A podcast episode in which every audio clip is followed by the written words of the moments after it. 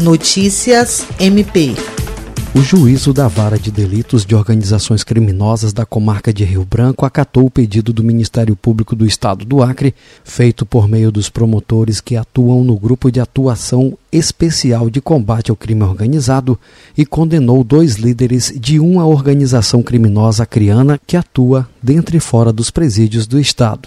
JCO conhecido por mentalista, foi condenado a uma pena de mais de 14 anos de reclusão em regime fechado pelos crimes de organização criminosa e porte legal de arma de fogo.